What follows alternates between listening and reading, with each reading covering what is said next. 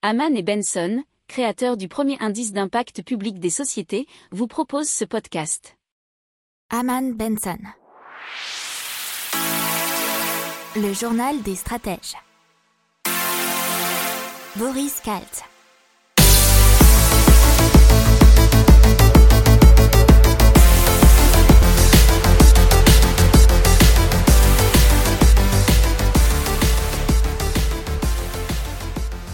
Bonjour à tous, nous sommes le mardi 12 janvier 2021 et vous écoutez le journal des stratèges et c'est le numéro 23.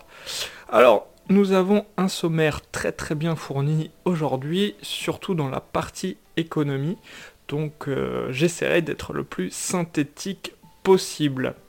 Allez, on commence avec dans l'économie la dette de la France qui s'arrache sur les marchés, mais son avenir inquiète. Le tourisme français et le plongeon. Françoise Benamou, euh, la célèbre économiste, qui nous dit que la culture a un prix et il faut apprendre à faire payer. Euh, le Royaume-Uni est malheureusement 250 000 faillites de PME attendues s'il n'y a pas de nouvelles aides.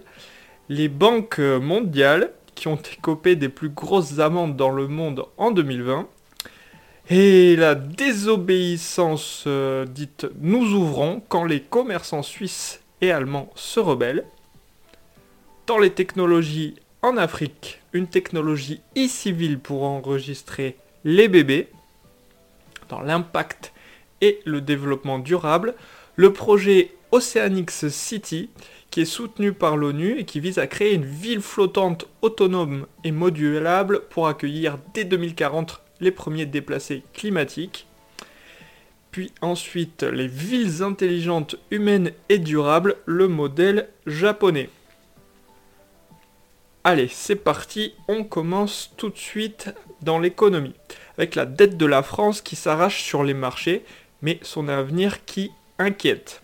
Alors la France, qui a emprunté un montant record de 260 milliards d'euros à moyen et long terme en 2020, et apparemment l'agence France Trésor, l'AFT, prévoit de lever des montants équivalents pour 2021. Alors pour rappel, la dette de la France est déjà de plus de 116% du PIB, mais pour l'instant c'est toujours possible de la combler et euh, d'emprunter assez facilement puisqu'on emprunte à ce qu'on appelle taux négatif.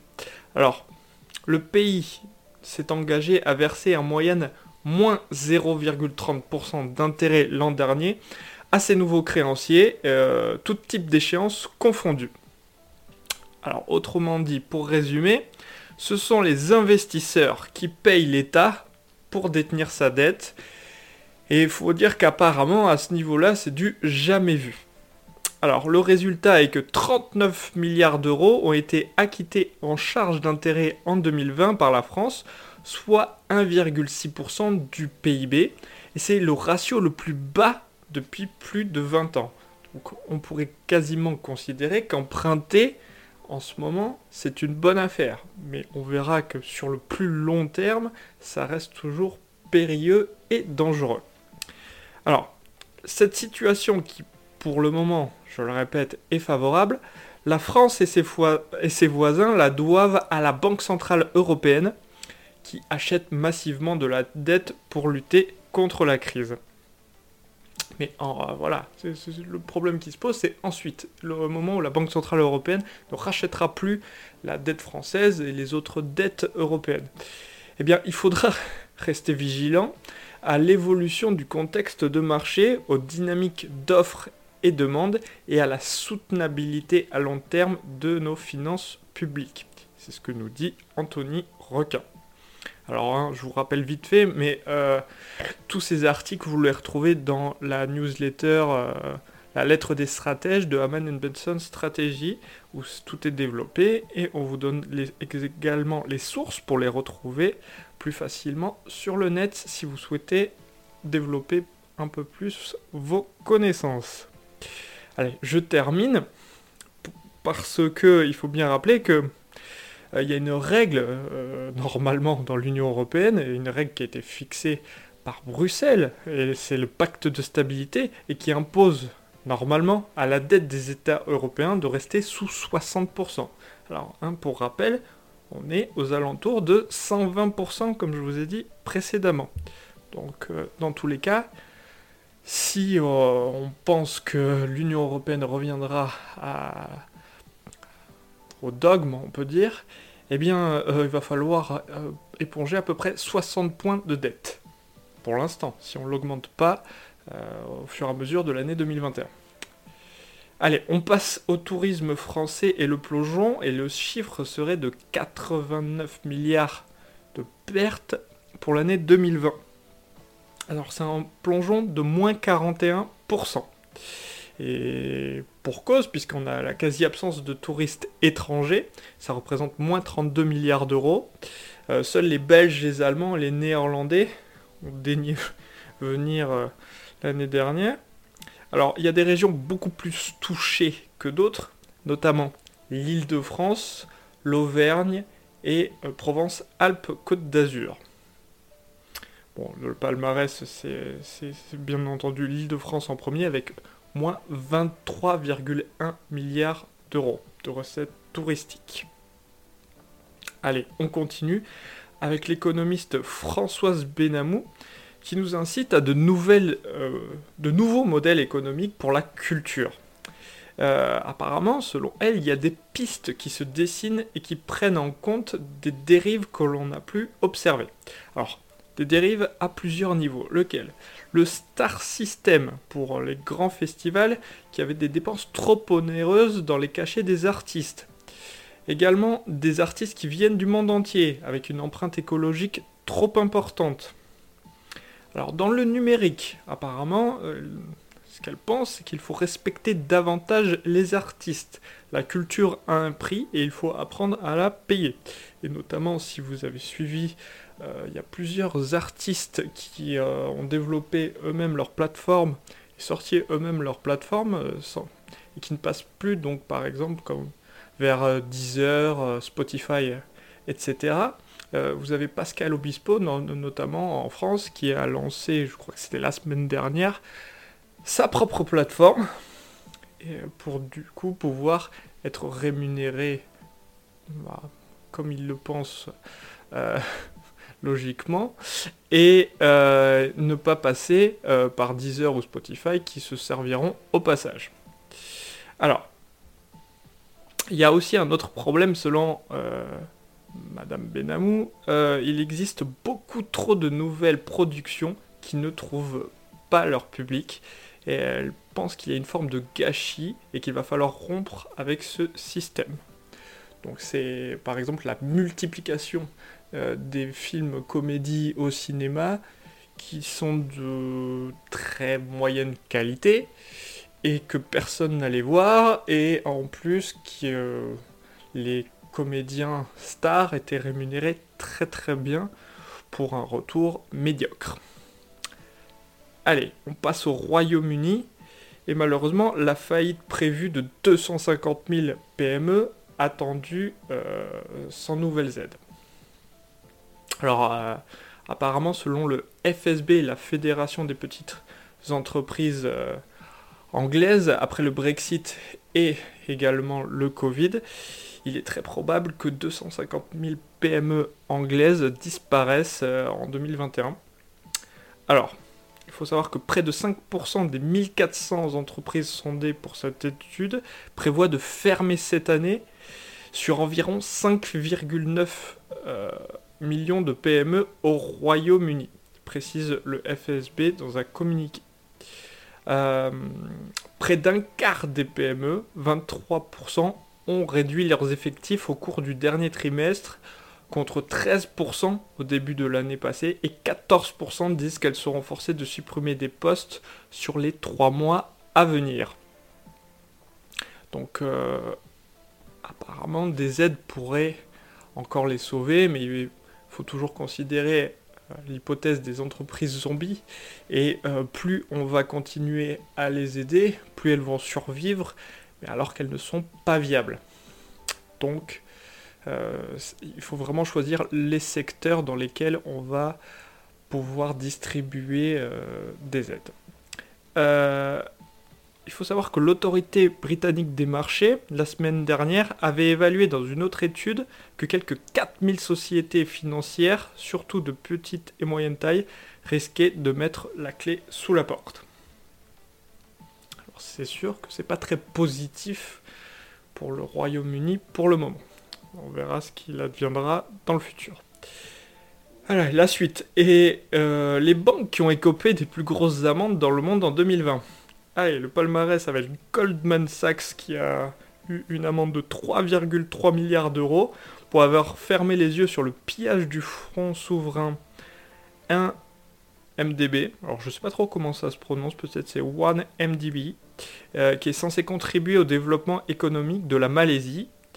Et euh, bon, l'ancien Premier ministre du pays a été condamné à 12 ans de prison, ainsi que ses proches, du coup, pour, euh, pour pillage de ce fonds souverain. Et donc Goldman Sachs puni pour une sorte de complicité. deuxième, une autre banque américaine, Wells Fargo, donc qui a pris une amende de 2,53 milliards d'euros pour les millions de faux comptes créés par l'établissement financier, pardon, pas français, pendant de nombreuses années. Euh, je vous invite à aller voir toute l'histoire, c'est assez savoureux.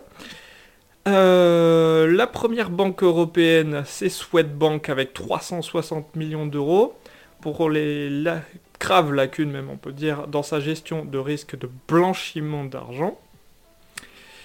Ensuite, euh, bon, on peut voir les banques françaises, euh, bon, elles n'ont pas eu euh, de grosses grosses amendes, qui ont été, elles en ont eu quand même quelques-unes qui ont été données par la Direction générale de la concurrence, de la consommation et de la répression des fraudes. Euh, c'est 2,8 euh, millions d'euros d'amende au total pour 6 d'entre elles pour la facturation de frais excessifs lors des paiements par carte bancaire. Si vous suivez notre newsletter, vous avez déjà lu ces informations. Allez, on continue avec la désobéissance, nous ouvrons des commerçants suisses et allemands. Alors, je ne veux pas vous le dire en, allemand, bon aussi, tiens. Je vais essayer. Wir machen auf, nous ouvrons. C'est le slogan d'un groupe de commerçants suisses et allemands lassés des mesures de confinement leur imposant de fermer boutique. Euh, c'est un groupe euh, suisse notamment euh, dans, lequel le mouvement compte à lui seul près de 10 000 membres, donc c'est pas rien. Et il faut savoir donc que hier, le lundi 11 janvier, près de 300 commerçants ont répondu à l'appel du mouvement Firmaschen auf et ont ouvert boutique en Suisse. Donc c'est selon l'agence de presse suisse Keystone SDA, SDA, je ne sais pas comment ça se prononce. Voilà. Allez, on passe aux technologies. En Afrique, une technologie e-civil pour enregistrer les bébés. Alors, qu'est-ce que c'est que ça? Depuis 6 ans, les ingénieurs burkinabés Adama Swadogo et français Francis Bourrière proposent un dispositif innovant qui permet l'enregistrement des naissances à distance qu'on appelle e-civil. Alors, quel principe? On va vous l'expliquer en quelques phrases. Lorsqu'un enfant naît, la sage-femme lui remet un bracelet doté d'un code à bulle unique et aléatoire et d'un code QR. Elle entre ensuite les données de l'enfant sur son téléphone portable par le biais d'une application dédiée. Celles-ci sont transmises au serveur central d'e-civil afin de générer automatiquement l'acte de naissance qui peut ensuite être retiré dans n'importe quel centre d'état civil du pays et à n'importe quel moment, et le tout sur présentation du bracelet. Alors, ce système abolit d'une part l'obligation de faire ses démarches d'état civil dans sa commune de naissance, et d'autre part le délai légal d'enregistrement de l'acte de naissance. Et apparemment, plusieurs pays envisagent de s'équiper de ce même dispositif d'enregistrement à distance. Allez, on continue avec l'impact et le développement durable. Il y a un projet qui paraît pharaon Oni qui est assez fou pour le moment, mais qui sera très très vite d'actualité. Et c'est Oceanics City. C'est un projet soutenu par l'ONU qui vise à créer une ville flottante autonome et modulable pour accueillir dès 2040 les premiers déplacés climatiques. Euh, et en parlant euh, d'îles flottantes artificielles, euh, je vous conseille de regarder sur Netflix le film L'île de la Rose qui parle d'une île artificielle dans les années 60 au large de Rimini en Italie. Alors, c'était pas pour le même but, mais parce que ici c'est pour lutter effectivement contre les déplacés climatiques et pour les aider surtout plutôt que pour lutter. Alors, euh, donc cette Oceanic City, ça a été conçu par l'architecte danois Bjark Ingels pour le compte de la startup Oceanix. Et ce concept avant-gardiste de ville flottante pourrait voir le jour avant 2040. donc ça serait une terre d'asile à un kilomètre de nos côtes qui pourrait servir euh, à toute personne qui aurait besoin de se réfugier s'ils ont perdu leur habitat à cause de problème climatique. C'est un peu euh, une sorte gigantesque arche de Noé des temps modernes. Alors, euh, apparemment, elles ont été conçues euh, pour résister à toute forme de catastrophe naturelle, inondation, tsunami ou encore ouragan de catégorie 5. Elle est constituée de 6 plateformes hexagonales de 20 000 m2 chacune, accueillant 300 résidents. Alors sur place, et c'est là que ça devient intéressant comme principe, on y retrouve des jardins botaniques, des restaurants, des boutiques, mais aussi écoles, hôpital ou encore un commissariat, et des bâtiments entièrement démontables euh, qui seront construits à partir de matériaux durables, bambou, bois, limités à une hauteur de 7 étages pour garder un centre de gravité assez bas. Et dans cette cité, à l'empreinte carte bonne neutre, le réseau électrique est alimenté via des panneaux solaires, des mini-éoliennes installées sur les toits. Et euh, nous avons aussi des bouées chargées de convertir l'énergie des vagues en électricité qui sont également installées tout autour de l'île. La nourriture euh, qui est disponible, elle est produite localement sous l'eau, euh, poissons, crustacés, paralourdes, buitres ou encore des moules. Et les fruits et les légumes poussent dans les jardins à l'air libre ou d'immenses serres utilisant des techniques de culture hors sol de manière à limiter les besoins en eau. Alors c'est aussi une ville sans poubelle euh, grâce à des bornes dont le contenu sera automatiquement aspiré et acheminé vers un terminal de collecte via un réseau de tuyaux souterrains. Alors, ce cabinet, le cabinet Bjark Ingels Group, est déjà à l'origine de logements flottants à Copenhague, au Danemark, hein, bien évidemment. Et euh, il travaille déjà avec la NASA sur des habitats lunaires. Il a reçu euh, le soutien du MIT et du Club Explorer, un groupe de scientifiques soutenant l'exploration terrestre et spatiale. Voilà. Alors je vous invite bien entendu à euh, regarder par vous-même à quoi ça ressemble en image parce que c'est très beau et c'est très intéressant comme concept puisqu'on pourrait quasiment euh, créer euh, ce modèle d'habitat ou du moins transférer ce modèle d'habitat pour nos villes et villages actuels. Justement, on passe aux villes intelligentes, humaines et durables, le modèle japonais et plus de la population, plus de la moitié de la population mondiale vit dans des zones urbaines. Mais au Japon, la proportion atteint 92%. Allez, euh, on voit le modèle à Fujisawa Sustainable Smart Town, qui compte environ 2000 habitants. Alors, toutes les, toutes les maisons là-bas à Fujisawa sont équipées de panneaux solaires, de systèmes de contrôle intelligents qui permettent aux résidents de suivre leur propre consommation d'énergie, mais également celle de la communauté. Ils sont invités à réduire le plus possible les émissions de CO2. Ils sont encouragés à faire du vélo et à partager euh, des véhicules électriques. Euh, vous avez également une autre ville qui s'appelle Kashiwanoha, où notamment un bâtiment est recouvert de panneaux solaires et de plantation, c'est la centrale électrique qui a un système de cellules de stockage lithium-ion du Japon, mais aussi de générateurs solaires ou de secours alimentés au gaz. Le réseau géré par le Smart Center de la ville peut aussitôt réagir à une coupure de courant et dispose d'une autonomie de 3 jours. Voilà, c'est ainsi que s'achève ce journal des stratèges du jour. Euh, bien évidemment, je vous demande de vous abonner si cela vous a plu, que ce soit sur nos réseaux sociaux, sur nos podcasts, partout. Si vous voulez suivre la newsletter, même chose. Euh, je vous souhaite une excellente journée et je vous dis à demain. Ciao